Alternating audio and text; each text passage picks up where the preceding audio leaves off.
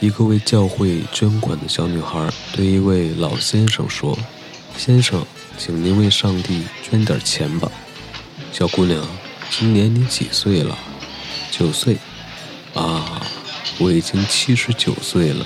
老先生说：“我比你会先到上帝那儿，到那里我亲自交给他吧。”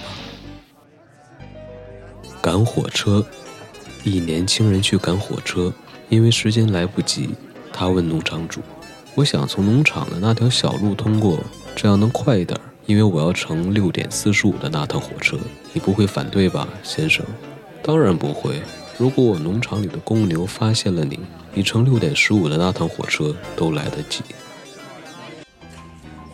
忘了名字。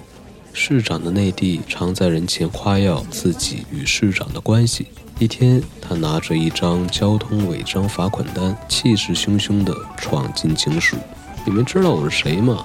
值班警官打量他半天，突然拿起电话：“请接市长，他的小舅子在这里。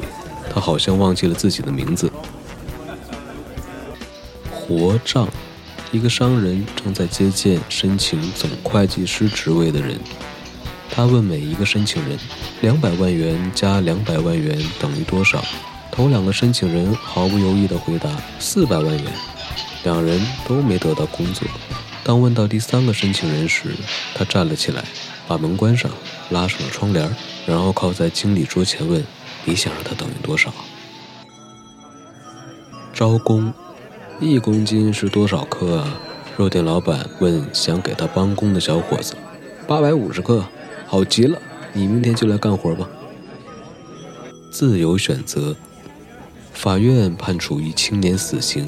法官对他说：“我允许你自由选择死的方式，你愿意怎样死呢？”青年问：“什么死法都可以吗？”“当然。”“很好，我选择老死。”我走着去。在英国某个火车站前，有一名绅士。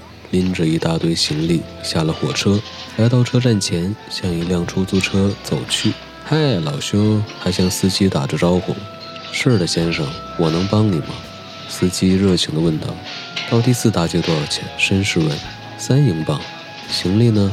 绅士忙着问。行李是免费的，你要去吗？司机问。好的，你把我的行李拉去，我走着去。